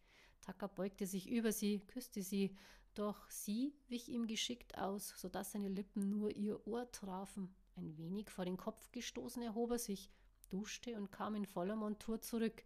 Eine Hose in Petrol mit vielen Taschen, dann das T-Shirt in Oliv, ein Pullover darüber. Hm, seine Haare standen wie die Stacheln eines Igels von seinem Kopf ab. Kaffee, sagte sie tonlos und reichte ihm eine Tasse Kaffee, musterte sie vorsichtig, führte dann die Tasse an seine Lippen und nahm einen leichten Schluck. Habe ich irgendwas falsch gemacht letzte Nacht? Dann wäre jetzt noch die Gelegenheit, um es klarzustellen, denn ich komme vor übermorgen nicht wieder. Caro trank ihre Tasse aus, stellte sie in die Spüle. Ich habe nachgedacht letzte Nacht, konnte nicht schlafen. Hat das wirklich einen Sinn mit uns? Ihre Frage überforderte Tack. Nur, nicht nur, dass es ihm die Sprache verschlagen hatte, nein, er stand auch unter enormem Zeitdruck. Caro runzelte ihre Stirn. Blöde Frage, entschuldige. Nein, äh, keineswegs, meinte er, während er sich seine Trekkingstiefel zuband, sich erhob, den letzten Schluck aus seiner Tasse trank und ein wenig mutlos wirkte. Ich muss gehen, meine Kunden warten am Hafen. Seine Stimme klang tonlos. Schnell schlüpfte er in seine Jacke, ergriff seinen Rucksack und fand immer noch keine plausible Antwort. Seine Gedanken brannten wie ein Wespenstich. Wenn du gehst, dann schließ bitte ab. Das war das Letzte, das sie von ihm hörte. Nüchtern, gestrandet, enttäuscht. Er schulterte seinen Rucksack über, ging in Richtung Dorf. Kenny erwachte aus einem tiefen, traumlosen Schlaf. Es war wohl seit langem die erste Nacht ohne seinen neckischen Traum. Mit steifen Gliedern erhob er sich, ging an das Fenster und öffnete. Die kalte Luft des noch nebligen Morgens umgarnte seinen Körper. Er hielt die Hände in den Himmel und betrachtete seinen Ring. Wie würde sein Dasein sich nun gestalten? Hatte er den Kampf gewonnen? Und wie sollte es ohne Vince weitergehen? Seufzend legte er den Kopf in seine Hände. Er vermisste seinen Freund. Jeden Tag, jede Stunde, jede Nacht. Beherztes Klopfen beendete es Kennys Gedanken. Herein, sagte er leise. May betrat sein Zimmer. Guten Morgen, Kenny, wie hast du geschlafen? wollte sie wissen. Gut, antwortete er sehr knapp, machte sich nicht die Mühe, umzusehen. Träume? fragte sie weiter und hatte das Tablett mit einem üppigen Frühstück auf den Tisch gestellt. Nein, meinte er und sah um. Ein Lächeln erschien in seinem Gesicht. Wann darf ich nach Hause? May zwinkerte mit ihren Augen. Setz dich und frühstücke erst einmal. Kenny sank in den Stuhl und goss sich Kaffee ein, rührte, Gedanken versunken in der schwarzen Köstlichkeit. Ich liebe sie, flüsterte er. M? May kannte die Antwort, legte ihre Hände in den Schoß. Er schüttelte seinen Kopf und legte den Löffel beiseite, sagte nichts dazu. Seine blitzblauen Augen funkelten wie Prismen. Caro, hauchte er und legte seine stark zitternden Hände auf den Tisch. Meine Hände zittern, bemerkte er. Warum empfinde ich so, wenn es doch schon angeblich so lange nur Freundschaft ist, May? Sie neigte ihren Kopf und ein sanftes Schmunzeln überquerte ihr Gesicht. Sie nahm sich auch Kaffee und goss Milch dazu, antwortete nicht. Weil es nie vorbei war, ahnte er, erhob sich und kramte den Ring mit dem blauen Stein wieder aus der Versenkung hervor, legte ihn zwischen sich und May auf den Tisch. Es ist nur ein Gefühl, Kenny, vielleicht trügt es auch, meinte sie leise, legte ihre Hand auf seine. Dann ist das, was ich für M empfinde, Liebe? keuchte er und seine Stimme wurde wieder sehr dünn. May kniff die Lippen zusammen. Lass dich nicht hinters Licht führen. Kennys Finger spielten mit dem Ring. Das ist Vergangenheit. Sie kommt nie wieder und das hier ist die Gegenwart, das Jetzt, erklärte sie ihm und tippte auf seinen Hexenmeisterring. Er erhob sich schwungvoll, sodass sein Kaffee überschwappte. Ich kann die Gefahr nicht einschätzen, May. Die Gefahr, wie du sie nennst, sitzt wie ein Schalk in deinem Nacken, erklärte sie mütterlich. Sie befindet sich in unmittelbarer Nähe, meinte er unsicher. Ja, du solltest bald handeln, sehr bald. Sie vollendete ihren Satz nicht, sondern erhob sich und war auf den Weg nach draußen. Kenny sah zu ihr, May nickte nur und war verschwunden. Lause über die Leber gelaufen? Fragte Luke Caro, als sie das Bed and Breakfast betrat, ohne zu grüßen. Caro stapfte nach oben und warf ihre Klamotten in die Tasche. Sie hatte genug, stolperte wenig später die Treppen hinunter. Was bin ich dir schuldig? brummelte sie und baute sich in Lukes Küche auf. Dieser sah sie nur wortlos an, schüttelte seinen Kopf, öffnete einen Schrank und ergriff eine Flasche und zwei Gläser, goss sie voll und stupste das Glas in Richtung Karo, die es nur schief begutachtete. Vergiftet? Fragte sie träge. Sicher, und du wirst nichts spüren, neckte er sie. Karo griff das Glas und trank einen Schluck Whisky zum Frühstück. Wie praktisch doch plötzlich das Leben sein konnte. Nun, was ist passiert? Hat dich Tucker abserviert? wollte er schelmisch wissen. Caro verzog schmerzhaft ihr Gesicht. Luke sah sie entgeistert an. Echt? Hm, nicht direkt, quetschte sich Caro durch das Gespräch und trank ihr Glas leer. Luke ergriff wieder die Flasche und füllte nach. Nun, lass mich mal nicht hängen, dazu bin ich zu neugierig, forderte er sie auf. Ich wollte heute Morgen nur wissen, ob er es ernst meint oder ob er nur eine, na du weißt schon, braucht für ein paar Wochen. Ihre Stimme verebbte. Luke schnappte nach Luft. Böses Faulmädchen. Karos Gesichtsfarbe wich, gut, dass sie schon saß. Wie? krähte sie hoch, verstand die Welt nicht mehr. Tucker ist keiner dieser Typen, die nur schnellen Sex wollen und dann auf ewig Ciao sagen. Dazu kenne ich ihn nun schon zu lange, prangerte er sie an. Lina schlug ihre Augen auf und starrte an die Decke. Einen wunderschönen guten Morgen, Lina, rief sie sich selbst zu und erhob sich. Wie war deine Nacht so? fragte sie sich, stülpte ihre Bettdecke zurück. Ach, danke, war ganz gut, bis auf dies und das und dies und jenes und wie findest du den Luschen so? meinte sie einen Ton tiefer.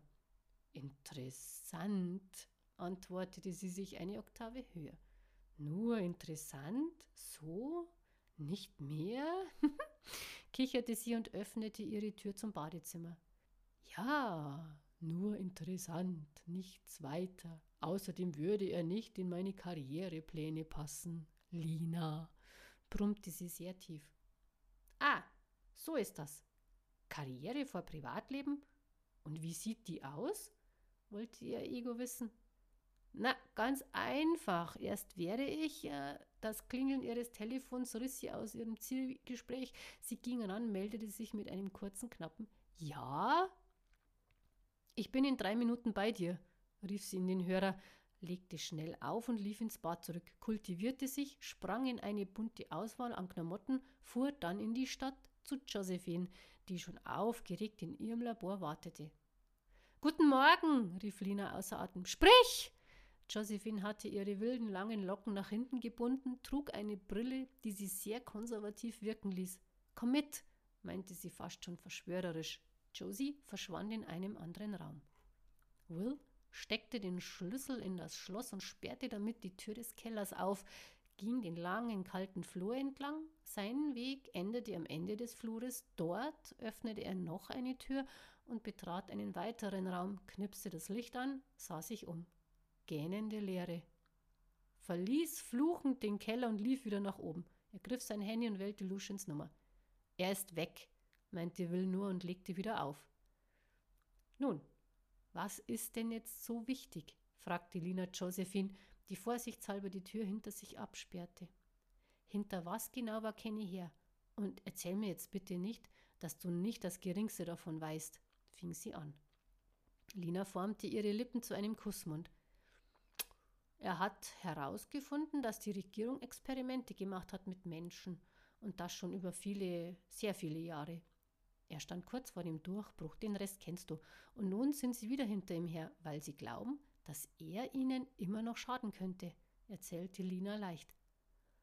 Oh Gott, er muss seine Therapie abbrechen, rief sie aufgeschreckt und rückte ihre Brille zurecht. Nein, Kenny ist im Sanatorium sicherer. Ah, was wir brauchen, ist diese Liste, meinte Lina mürrisch. Welche Liste? Was steht in dieser Liste?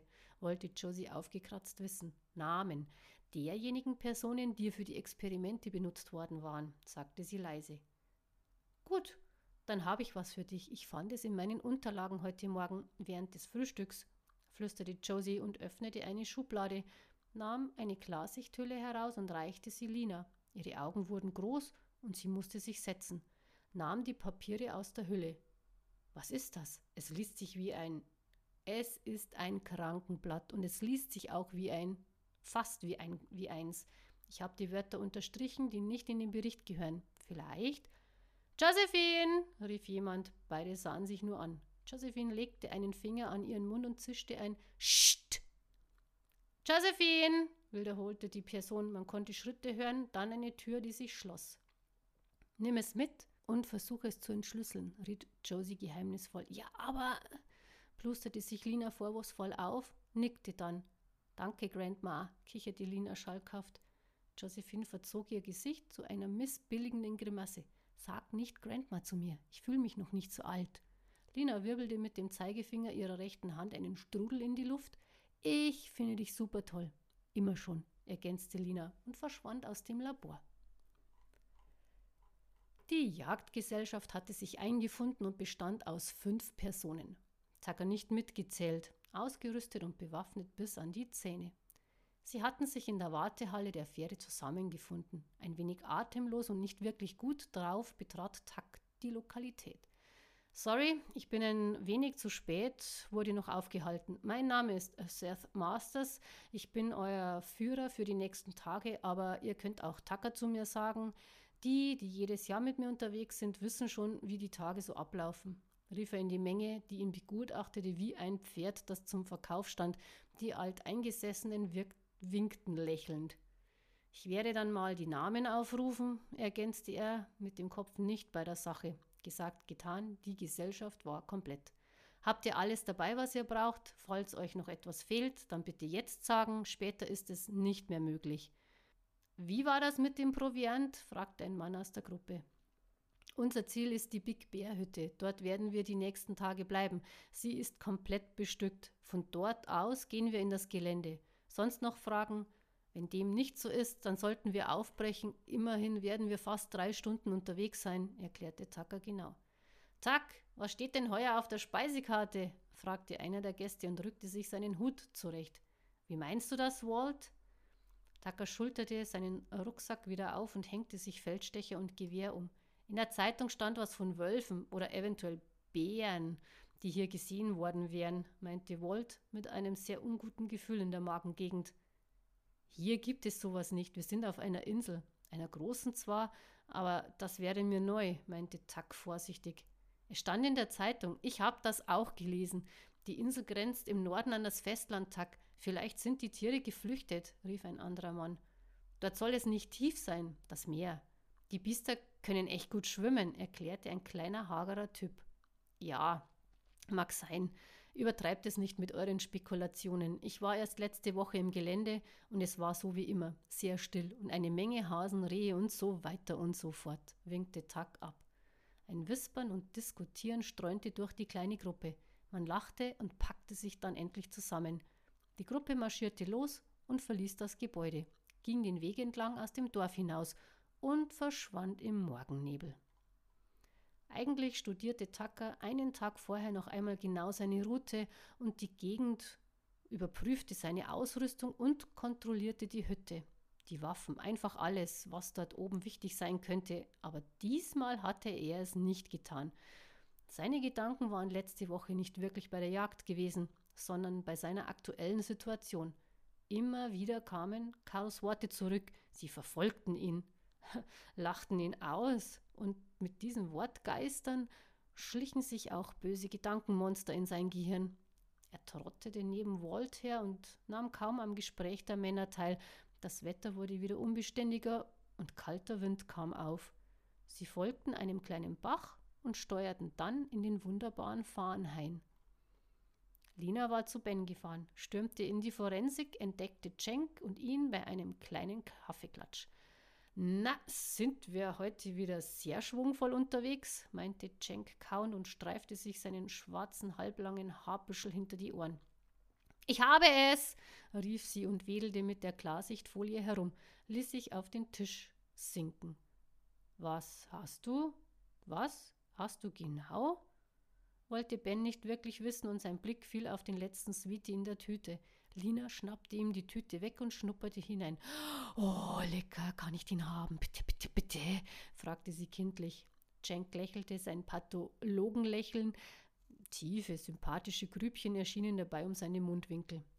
Bedien dich, brummelte Ben und hatte das Papier an sich genommen. So, was hast du uns denn da Schönes mitgebracht? Mm, die Liste, mampfte sie und erntete ein überraschtes Gesicht. Woher weißt du denn von der Liste? fragte Ben. Ach, Zufall, schmunzelte sie schüchtern. Geschnüffelt. Du bist echt keinen Deut besser als deine Mutter, ärgerte Jenklina, die sich augenzwinkernd den Sweetie schmecken ließ. Ben hatte sich seine Brille aufgesetzt und Josephines unterstrichenen Worte aus dem Text genommen, sie auf einen extra Zettel geschrieben. Caro war mit tausend wirbelnden Gedanken über den kleinen Weg in die Stadt gewandert. Sie hatte es sich wieder absichtlich schwer gemacht. Es war immer dasselbe. Eine Beziehung mit Tucker würde so gesehen auf Dauer nicht gut gehen. Sie bekam alleine schon bei dem Gedanken, wie er reagieren würde, wenn sie ihm Tamira oder eventuell Nick vorstellen würde, Gänsehaut. Es wäre ein gefundenes Fressen. Nein, er wäre ein gefundenes Fressen. Wortwörtlich. Wie lange würde er dem ganzen Treiben standhalten? Gute Frage. Und als Krönung Kenny, das Sahnehäubchen des Kuchens. Sie lauschte in sich hinein.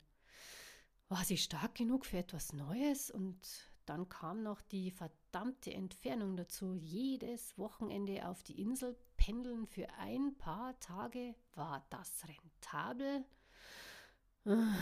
Caro schnaufte schwer, sie war zu weit gegangen hatte mit ihm geschlafen, ihn genossen, ohne auf die Konsequenz zu achten, die sich daraus zog. Für ihn war sie nicht nur ein Urlaubsflirt, er wollte sie ganz und sie selber war im Ganzen ungenießbar. Giftig, zu sehr mit ihrem Lebenskreis verwurzelt und die Nacht aufgeben für einen Menschen, der irgendwie verdammt gut aussah und noch dazu einen edlen Charakter hatte.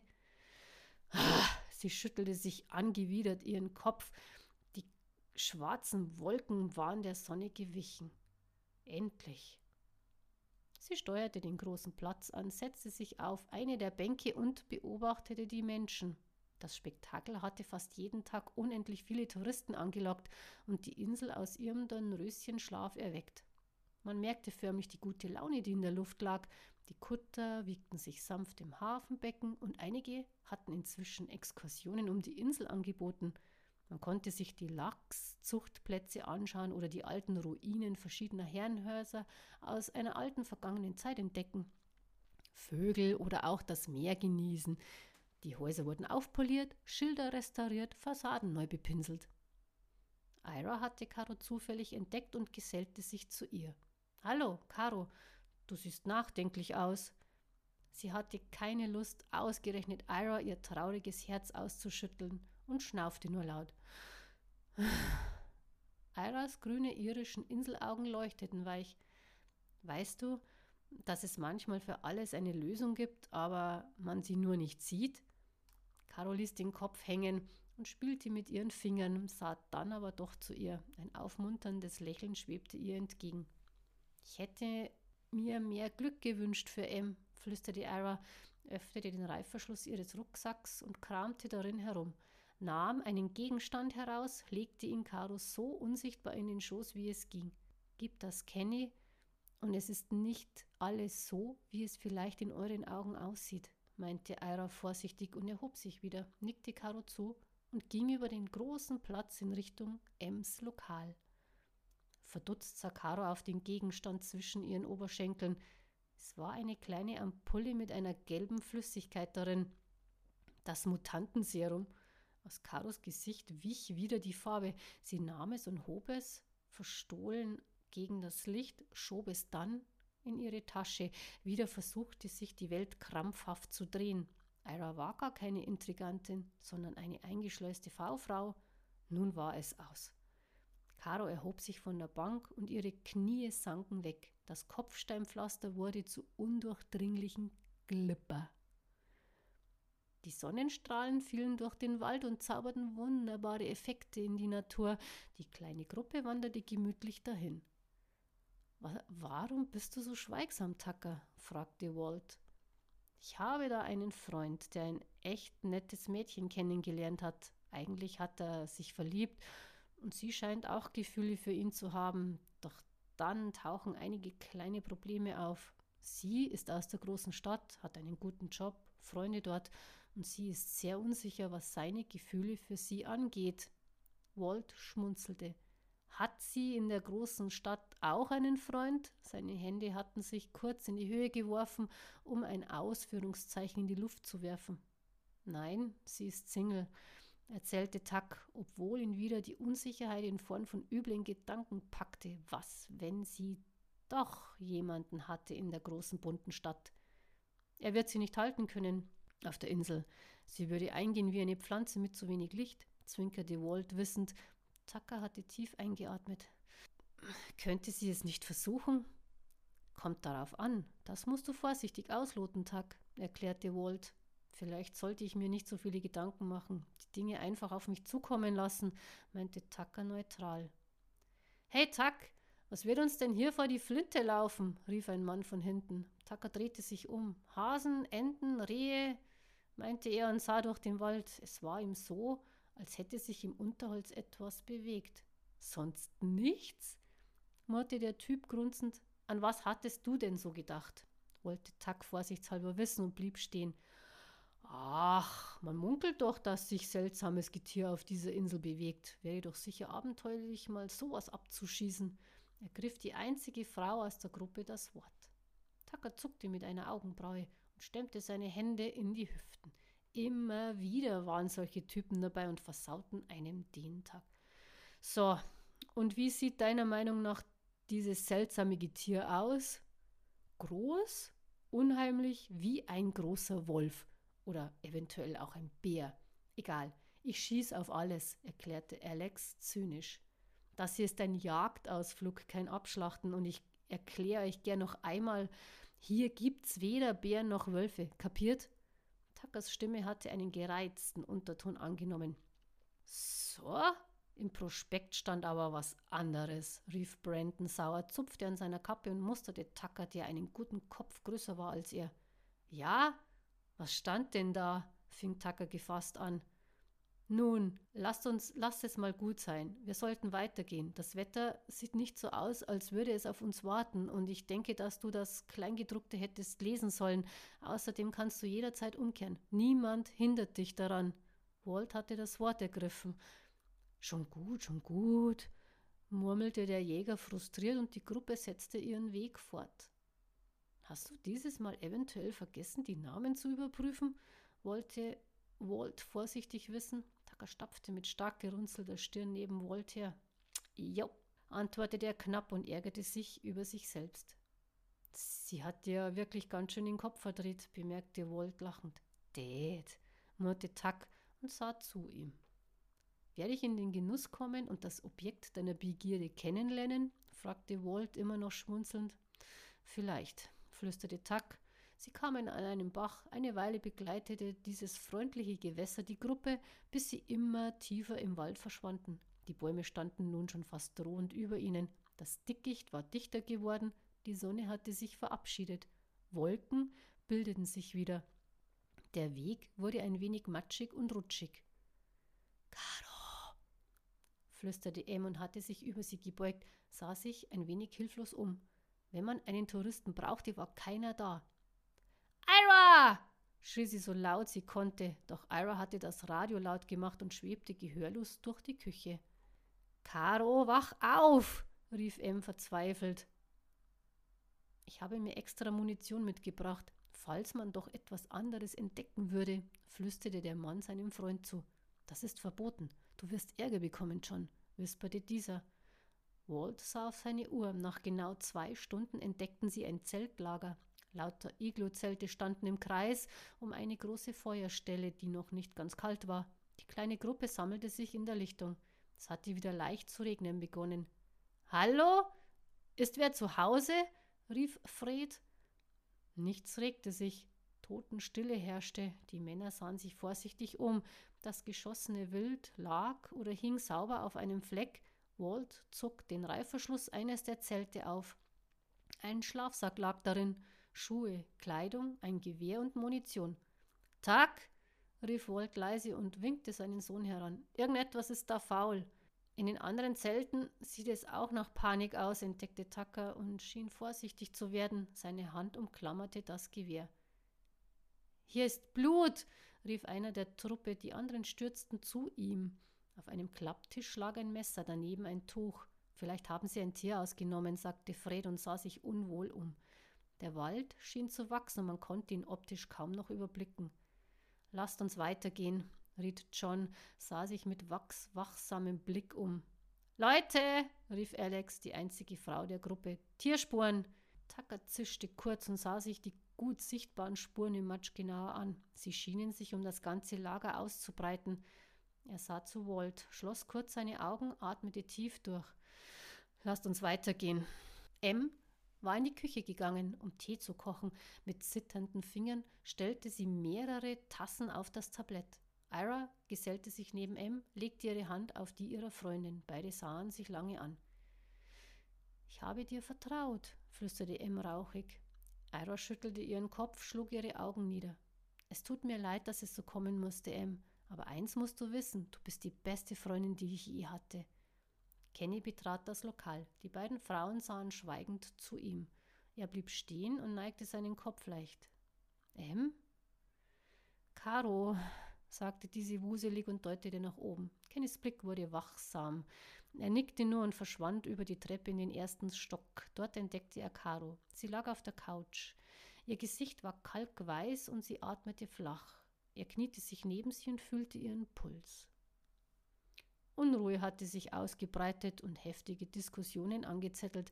Es wurde laut spekuliert und John fühlte sich augenblicklich bestätigt. Ich habe es immer gesagt, aber mir wollte ja keiner glauben, warf er in den Wald und der Wald antwortete mit dem hysterischen Gekreische mehrerer Vögel, die aufgeschreckt aufflogen. Wir sollten umkehren, Tucker, meinte Walt unsicher. Sein Blick folgte der Vogelschau am Himmel, wie sie immer kleiner wurde. Sie waren sicher alle jagen, versuchte sich Takt zu beruhigen, und dann sickerten Karos und Kennys Worte in sein Gedächtnis. Die Silberkugel, die mit der Sieg sauer kam, was um Gottes Willen war hier los? Stellt sich die Frage, wer in diesem Party Gejagten sind, überlegte Walt laut und sah sich um. Und die haben jetzt Blut geleckt. Ach, wie praktisch, schnappte Tucker missgestimmt. M rührte in der Kanne herum und entfernte das Teeei. Eine köstlich duftende Sommermischung schwebte an ihre Nase. Mir war aus heiterem Himmel schwindelig, flüsterte Caro und öffnete ihre Augen. Kennys blitzblauen Augen musterten sie ruhig. Ein Finger legte sich an ihren Hals, streichelte sie sanft. Er konnte das Pulsieren ihrer Vene spüren. Ihr Herzschlag wanderte sanft durch ihn hindurch, entlockte seiner Kehle ein feines Stöhnen. M rührte immer noch in der Kanne herum. Der Tee kreiselte vor sich hin.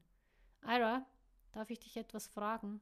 Ira kam wieder aus der Küche und blieb vorsichtshalber in der Tür stehen. Frag?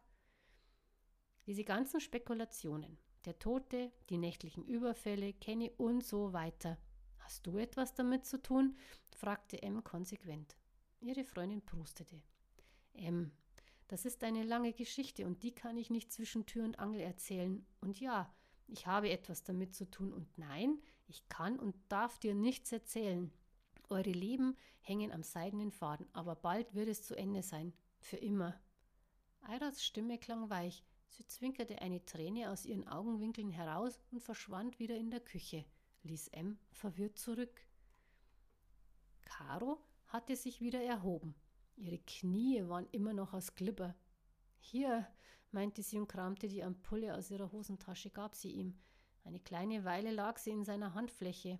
Wieder kamen tausend Erinnerungen zurück. Er schloss seine Augen, wurde durch die Zeit gezogen, konnte plötzlich Düfte wahrnehmen und Stimmen hören.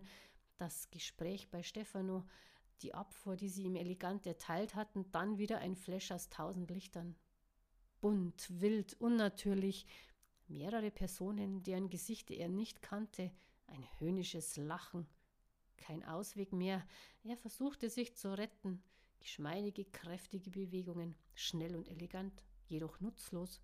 Schmerzen, die seinen Geist ertränkten. Blut, Stille, Dunkelheit. Hände, die ihn berührten, ein Raum, vier Wände, anonym. Wieder Stimmen, die ihm sagten, was nun mit ihm passieren würden. Eine Schatulle würde geöffnet, etwas herausgenommen, ein kleiner Stich, Gedanken verbrannten wie ein Stück Papier, flüchtig und schnell. Übelkeit, Kälte. Es war, als würde sein Körper tausend Tode sterben. Wie ein Ertrinkender versuchte er wieder an die Oberfläche zu schwimmen, doch er kam nie dort oben an. M nahm das Tablett und stieg die Treppe hinauf in den ersten Stock, blieb wie angewurzelt stehen, schnappte kurz nach Luft und versuchte nicht überzureagieren. Ein Aspirin vielleicht. Äh, oder Melissengeist, dachte M laut und sah Caro fragend an, die sie zu sich winkte, das Tablett beiseite stellte. Der Himmel öffnete wieder seine Schleusen und die Wanderer wurden nass. Auch das Blätterdach der Bäume schützte sie nicht mehr. Endlich tauchte die Hütte auf, wobei Hütte nicht mehr ganz gerechtfertigt war, eher schon Luxusunterkunft. Walt und Tuck hatten die alte Behausung gekauft und umgebaut, eine richtig freundliche Umgebung geschaffen. Man musste heute schon etwas bieten, um die Gäste befriedigen zu können, vor allem Duschen, ein WC und Komfortbetten. Tuck sperrte die Tür auf und betrat die Blockhütte. Die anderen folgten ihm, warfen ihre Rucksäcke auf den Boden und sahen sich genau um. Nett hier, sagte John und legte sein Gewehr vorsichtig beiseite. Walt hatte einen Arm voll Holz dabei und machte gleich mal Feuer. Jacken wurden ausgezogen und aufgehängt. Die Runde hatte sich gut zusammengefunden. Alex kochte Kaffee, während Walt die Truppe unterhielt. Trat Tucker vor die Hütte. Der Regen hatte sich in einen unaufhörlichen Dauerregen verwandelt. Wind und Kälte schlich sich durch seine Jacke. Er saß auf der Holzbank und ließ seinen Blick schweifen. Hier oben sagten sich Fuchs und Hase gute Nacht. Unendlich viel Natur um einen herum. Der Relax-Effekt bei dieser Geschichte hatte sich eingestellt. Er lehnte am Haus und hing seinen Gedanken nach. Mark blieb verschwunden. Lucian war zu Miss Atkin gefahren. Die alte Frau öffnete, beäugte ihn misstrauisch. Hallo, Miss Atkin. Ich wollte Sie fragen, ob Mark bei Ihnen aufgetaucht ist. Mark? Wer will das wissen? meinte sie spitz. Ich bin Lucian, erklärte er. Sie öffnete ihre Türe und bat ihn herein. Dass ich auch noch einmal in den Genuss deiner Person komme, hätte ich nicht gedacht, sagte sie leicht und ging voran. Lucian lächelte sanft. Es ist mir auch eine Ehre, Miss Atkin, nach so vielen Jahren, hauchte er. Sie trat zu ihm und umarmte ihn fest. Mein Mann hätte sich sicher sehr gefreut, aber nun zum Wesentlichen. Du suchst Mark? Er ist nicht erschienen heute, erzählte sie ihm leise. Lucian kniff seine Lippen fest zusammen. Und wo er eventuell sein könnte? Sie zuckte mit den Schultern. Ihr solltet ihn finden, vorausgesetzt Sie haben ihn nicht schon gefunden. Ist er denn in Gefahr? wollte Lucian schnaubend wissen. Er ist die Gefahr, sagte sie ein wenig stockend. Lucians Augen weiteten sich, er fuhr sich nervös durch sein halblanges Haar. Das hatte ich befürchtet. Falls es denn so wäre und Sie hätten ihn schon, dann habt ihr ihn verloren, Lucian. Er war ihr gelungenstes Werk, so etwas gibt man nicht auf, meinte sie und setzte sich in ihren Sessel. Lucian schüttelte seinen Kopf. Ah, ich war mir so sicher. Das war sich Josephine auch. Ihr Gegenmittel wirkte, ganz zum Leidwesen der anderen, also mussten sie etwas tun. Seine unkontrollierten Verwandlungen waren für sie wie ein gefundenes Fressen. In diesen Zeiträumen verabreichten sie ihm immer wieder ihr Serum, das sie bei ihm zu massiven Gedächtnislücken führte. Er war sich seiner nicht mehr sicher, hatte Zweifel an allem. Traurige Wahrheit füllte den Raum. Lucian hatte sich auch gesetzt. Dann ist es wohl besser, wenn er. Lucian vollendete seinen Satz nicht. Stirbt? Es wäre eine Lösung, denke ich, bevor er noch jemanden tötet, den er. Eliana sah zu Lucian. Liebt, ergänzte dieser trocken. Der Brief seiner Eltern. Was ist damit? Fragt, fragte er weiter. Oh ja, das war sowas wie eine Art Druckmittel, erklärte sie. Caro und Kenny, setzte Lucian hinzu. Kenny hätte fast die Blase zum Platzen gebracht und Caro war als effektivstes und effektvollstes Mitglied der Truppe immer in Gefahr, das wusste Kenny und wich ihr nicht mehr von der Seite, ganz zum Leidwesen unserer Caro, die immer ungehaltener wurde und genauso reagierte, wie sie es erwartet hatten, mit wachsender Antipathie gegen Kenny. Also war alles, das sich in dieser Zeit ereignete, durchdacht und geplant? Erkannte Lucian trocken. Eliana nickte ruhig. Alles. Man hatte Kenny in Adrians Machenschaften eingeschleust, ihn zum Buhmann degradiert. Man wollte das Serum, die ganzen Namen der Probanden und der Drahtzieher. Ringsherum hatte man Missgunst gesät, die Umgebung aufgehetzt und fast jeder spielte in diesem Spiel aus Herrschsüchtigkeit und Macht. Auch du und Leon, ihr alle. Kenny verlor seinen Titel dafür und nahm es hin. Man nahm ihm Karo und er konnte nichts tun dagegen. Und ein guter Schauspieler war er allemal. Er hatte damals ein Kästchen erhalten von Adrian, gefüllt mit Seeren. Der Plan und das Ende nahte. Mit diesem Beweis ging er zu seinen Vorgesetzten, ohne zu wissen, dass die Drahtzieher und Intriganten in der obersten Position saßen. Das Kästchen verschwand, aber Kenny hatte alle Beweise kopiert und gut verwahrt. Aber wen konnte er noch trauen und wem konnte er noch glauben? Er folgte einem Hinweis, Italien. Doch das war die Falle. Sie waren sich ein für allemal sicher, dass sie ihn loswerden würden. Den Rest kennst du. Lucian schnappte nach Luft. Und das Buch? Das gute Buch. Eine Versicherung. Jeder war hinter ihm her, auch wenn der Inhalt nur eine Liebesgeschichte beinhaltete, geschrieben von einem Meister der Künste, abgesegnet durch einen Hexenmeister, alles Humbug. Aber wenn man nur fest an eine Sache glaubt, dann hat sie manchmal einen Glückseffekt.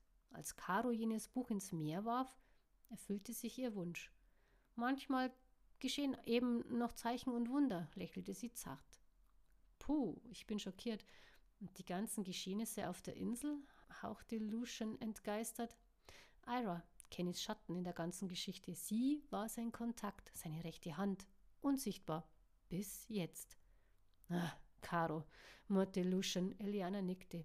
Wie sollte es auch anders sein? Sie hat sie beobachtet und glaubt nun, dass Ira an der ganzen Sache, den ganzen Taten und Ereignissen schuld ist.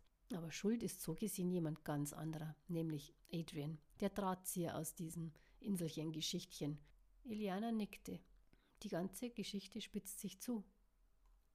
Kenny hatte seinen Kopf in Karos Schoß gelegt und sie mit seinen Armen fest umklammert, weinte. M kam zu den beiden und sank neben ihm auf den weichen Kuschelteppich, streichelte seinen Rücken. Ihre Augen liefen in Karos Gesicht. Sie konnte ihre Tränen nicht zurückhalten, schniefte und wischte sie sich aus den Augen. Sein Körper bebte, und nach einer kleinen Weile hatte er sich einigermaßen gefangen. M reichte ihm ein Taschentuch, dort verbarg er sein Gesicht und wand sich ab. Es war ihm peinlich. Dann setzte er sich neben Caro auf die Couch. Die beiden Damen hatten keine Worte parat, waren immer noch sehr mitgenommen. M schenkte mit zitternden Fingern Tee in Tassen, reichte sie in die Runde. Jeder nahm einen Schluck, dann ergriff Caro das Wort nachdem sie ihre lahmen Knochen zurechtgerückt hatte. Darf ich? Ihre Stimme klang unwirklich. Er sah sie nur fragend an, ebenso M, die gar keinen Plan hatte. Ihre Finger knöpften sein Hemd auf, doch seine Hand ergriff schnell ihre. Ems Blick sprang hin und her. Doch sie entschlüpfte seinem Griff und öffnete weiter Knopf für Knopf. Die Zeiger der Uhr wanderten in die späte Nachmittagsstunde. Man hatte sich noch eine Stunde über diesen verlassenen Zeltplatz unterhalten und neigte danach zum Aufbruch. Die Jäger zogen ihre Jacke wieder an, schnürten Bergschuhe und Trekkingstiefel, ergriffen ihre Gewehre, traten in die kühle Nachmittagsluft. Der Regen hatte nicht aufgehört, war eher noch stärker geworden. Walt hatte sich seinen Feldstecher um den Hals gehängt und wartete auf Tucker, der eigentlich seinen neuen Bogen ausprobieren wollte. Und du glaubst, dass du mit diesem Ding etwas erlegen wirst? Die Tiere lachen dich doch nur aus damit, neckte ihn John und steckte sein großes Buschmesser weg. Gegen John war ein Guerillakämpfer zaghaft bewaffnet. Er sah auf seinen Kompass und in die Runde. So können wir dann, forderte er die Gruppe wirsch auf, Sicher doch, meinte Tucker und führte die Gruppe in den Wald. Wieder war es ein wenig unheimlich. Sie stapften über den kleinen Weg auf eine Lichtung zu. Walt trat an Tuckers Seite. Ich habe das Gefühl, als würden wir beobachtet werden, flüsterte er und sah in den Wald. Die Bäume schienen sich von der Stelle zu bewegen, Steine lagen nicht mehr da, wo sie sonst immer gelegen hatten. Man plauderte über den letzten Jagdausflug und lauschte und tauschte Gedanken aus. Ich habe von euren Hast du das auch gesehen? fragte Walt urplötzlich und blieb stehen. Nein, was? Hör auf damit, murrte Tucker und sah seinen Vater streng an, boxte ihn in die Seite. Dort drüben, rief er und zeigte in den Wald. Nun konnte es Tucker auch erkennen. Das Unterholz bewegte sich und die Farne schwankten hin und her. John hatte sich schon gerüstet. Die Jagdtruppe verschwand hinter den Bäumen und legte sich auf die Lauer. Doch dann war es verschwunden. Das Unterholz regte sich nicht mehr. Wir sind gleich an der Lichtung, rief Tucker in die Runde. Ah, das ist unheimlich hier, bemerkte Alex und kassierte einen trüben Blick von Fred. War ja klar, Frauen gehörten nicht wirklich in den Wald. Man legte sich auf die Lauer und wartete. Tucker hatte sich ein wenig abseits durch den Wald bewegt, jedoch immer mit einem Auge auf seiner Truppe. Auf dem nassen, matschigen Waldboden konnte er mehrere Fußspuren entdecken, unter anderem auch von Tieren. Mit einem Zischen betrachtete er die Abdrücke und sah sich um. Das hier waren keine Füchse oder Luchse, dazu waren sie zu groß. Heute würde es schnell dunkel werden. Hm, vielleicht sollten sie in die Hütte zurückkehren. Als sie ihr Werk beendet hatte, schob sie das Hemd zur Seite und entdeckte eine Schusswunde. Woher, ich meine, das ist doch eine Schusswunde, schnaubte Em entsetzt und trank einen Schluck Rum pur aus ihrer Tasse. Caro hatte einige seiner Erinnerungen aufgefangen und gesehen, wer auf ihn geschossen hatte. Es war Adrian gewesen. Er zupfte das Hemd wieder an seinen Platz und atmete tief durch. Die Wunde war immer noch nicht ganz verheilt. Die Kugel war mit Silbernitrat gefüllt, oder? Er nickte nur und legte seine Hände in den Nacken, senkte seinen Kopf. M schüttelte nur ihren Kopf. Ich verstehe kein Wort. Egal, du musst das nicht verstehen, sagte er hastig. Die ersten Gäste betraten das Lokal. M erhob sich wirr. Ich denke, dass ich mit deinem Leben nicht mithalten kann, Kenny, wisperte sie gestrandet, wagte es nicht umzusehen. Karos Herz raste. Diese Worte kamen wie ein Gewitter aus heiterem Himmel. Er sog die Luft durch die Zähne laut ein. War klar, wer kann denn das schon? flüsterte er fast lautlos. M stieg die Treppe hinunter und begrüßte so gut gelaunt, wie es die Situation gerade eben erlaubte, ihre Kunden. Kenny, rief Caro aufgebracht und rückte sich wieder zurecht, wedelte wild mit ihren Händen, die er flink ergriff und zum Stillstand bewegte. Ich denke, dass du weißt, was in naher Zukunft geschehen würde, meinte er wütend. Du hättest es wenigstens einmal versuchen können, forderte sie ärgerlich. Er hatte sich erhoben. Immer noch gefangen in seinen Erinnerungen wanderte er auf und ab. Sicher, hätte ich. Und dann Sie wäre ständig in Gefahr, das weißt du am besten, oder? Und ich kann nicht ständig hinter ihr herlaufen, nur weil irgendein Adrian Verschnitt sich an mir rächen will. Außerdem hast du das Wichtigste vergessen. Seine Stimme war zerbrochen. Er sah zu Caro, fesselte sie mit seinem Blick. Ich verstehe, schnaufte sie und war langsam aufgestanden, ging an ihm vorüber, war auch auf dem Weg nach unten. M erschien auf der untersten Stufe. Besuch für euch. Das Zwielicht der Dämmerung breitete sich gehässig aus und verschlang unsere Jäger. Es regte sich schon seit fast zwei Stunden nichts. Der Wald schien leer zu sein. Wo sind denn die ganzen verdammten Tiere hingekommen? fragte Alex flüsternd. Ihre Finger waren langsam steif gefroren. Das ist eine wirklich gute Frage, bemerkte Walt. Als Caro die Besucher erblickte, wurde ihr augenblicklich wieder ein wenig schwummerig. Kenny war dicht hinter sie getreten, stupste sie sachte. Der Besuch saß an einem der hintersten Tische abseits des regen Treibens. Unsere beiden Grazien gesellten sich dazu. Hallo, Caros Stimme hörte sich trostlos an. Hallo, Caro, rief Lina und war aufgesprungen. Ihre schlanke Gestalt tänzelte zu ihr und, und umarmte sie schwungvoll. Kenny räusperte sich und musterte die junge Frau genau, und da war etwas in seinem Blick. Kennen wir uns nicht? meinte er gelassen, fühlte sich aber nicht wirklich danach. Ich bin Lina, flötete sie und schüttelte ihm die Hand, setzte sich danach wieder. Caro und Kenny setzten sich auch. Lucien warf ein trockenes Hallo in die Runde. Kommen wir doch gleich zum Geschäft, meinte Will leise und sah sich nervös um. M beäugte die kleine Gesellschaft genau, schnappte sich die Karte und erschien neben Kenny. Was darf ich euch zu trinken bringen, Jungs und Mädels? Ihre Stimme versuchte froh zu klingen, aber ihr Gesichtsausdruck sagte etwas anderes. Will hob seinen Blick. Ein charmantes Grinsen erschien.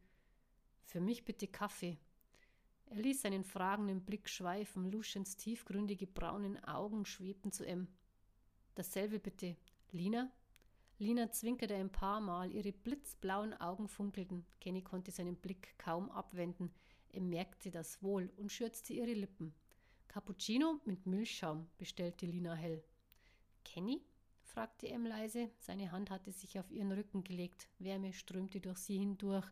Ihr Blut rauschte und ihre Wangen röteten sich. Sie schob ihren Kopftuch verlegen nach hinten und ihre großen Augen sprühten. Ihre gute Laune schien wieder aufzuflammen. Nichts, danke, hauchte er ihr zu und brachte sie wieder aus der Fassung. Lina kicherte sanft und beugte sich vor. Ihre ebenmäßigen Gesichtszüge verformten sich zu einem weichen Traum aus ewigem Glück. Und diesen Blick schickte sie M, deren trauriges Herz plötzlich wieder schlug. Danke, sagte M und verschwand schnell in der Küche. So, nun zum Geschäft, meinte Lusch und musterte Kenny. Wie geht es dir? Kennys Lippen kräuselten sich. Gut, aber mein Gesundheitszustand ist sicherlich nicht der Grund, dass ihr hier seid, oder? Ja, nicht unbedingt. Es geht um die Namensliste und das Serum. Luciens Stimme war kaum hörbar. Kennys Puls erhöhte sich. Und? presste er hervor. Lina kramte in ihrer Tasche herum und förderte eine Mappe zutage, schob sie über den Tisch. Hier. Kenny öffnete sie und wieder kamen Erinnerungen wie ein Unwetter im Spätherbst. Ben hatte die Liste aus dem Krankenblatt erstellt und einige Namen mit Marker herausgehoben. Kenny schnalzte mit der Zunge, sah in die Runde. Das ist die Liste. Schön. Und gut. Habt ihr das Serum auch? fragte er Luschen. Nicht wirklich. Wir konnten den Weg der Ampullen bis zu der Insel hier zurückverfolgen, aber die anderen wissen, dass wir es wissen. Es könnte sein, dass sie die restlichen Ampullen verschwinden lassen, erklärte Will nüchtern, und sein Blick hatte sich an M geheftet. Wer sind die anderen? warf Caro neugierig ein, und Lina tauchte wieder in ihre Tasche, legte diverse Dinge auf den Tisch. Als sie das Gesuchte gefunden hatte, packte sie den Rest wieder weg und stellte eine feine Viole in die Mitte des Tisches. Das hauchdünne, geschmackvoll verzierte Utensil strahlte magisch. Beantwortet das meine Frage? Lina schüttelte ihren Kopf. Ah, das ist mir gerade eingefallen. Bin manchmal ein wenig schusselig. Äh, wahrscheinlich hätte ich es vergessen. Äh, oh, gut. Dann eine Antwort auf meine Frage oder soll ich sie mir selbst beantworten? Luschen nickte schalkhaft und dann kam M an den Tisch. Das Gespräch verebbte. Sie servierte den Kaffee, stellte einen Teller mit schmackhaften Dingen auf den Tisch. Ja, so meine Lieben, das war dann Kapitel 6 meines Inselwetters.